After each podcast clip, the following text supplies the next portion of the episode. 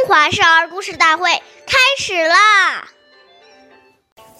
岁月易流逝，故事永流传。大家好，我是中华少儿故事大会讲述人周凯源。我今天给大家讲的故事是《弹子凤亲》第七集。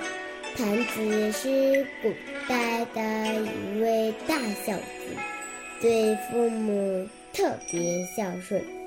父母的年纪大了，身体不好，眼睛也看不见东西了。谭子说：“谭子听说露露对恢复视力有好处。”他决定想方设法取得露露。坛子来到山上，去却无法靠近鹿群，于是，于是坛子买了一张鹿皮，披在身上，混进了鹿群中。坛子的耐心获得了回报，终于有一天，他得到了露露。经过一段时期的治疗，坛子的眼眼疾被治好了，身体也一天天强壮起来。一个猎人上山打猎。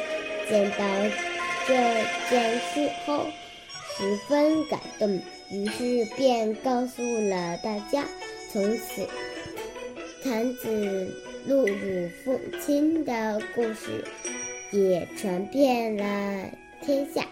下面有请故事大会导师王老师为我们解析这段小故事，掌声有请。好，听众朋友，大家好，我是王老师。我们把这个故事呢，给大家进行一个解读。在日常生活中，我们要处处留心，时时注意，一言一行都要以父母作为主要的考虑，要从衣食住行上细心观察，使父母的口福不缺，按四季更换衣服。卧宿，时时交合；行动，有人扶持。要时时顺着父母的心意，使其心生欢喜，读懂父母的心声、父母的需要，这才是真正的孝道。相反，当我们起了一个坏的念头，比如说起了贪心、起了争斗的心、极不好学进取等。不孝的念头，这都是对不起父母啊！这些我们都要小心的把它去除掉。所以，这个孝心要从这点滴去养成。谢谢大家的收听，我们下期节目再见。我是王老师。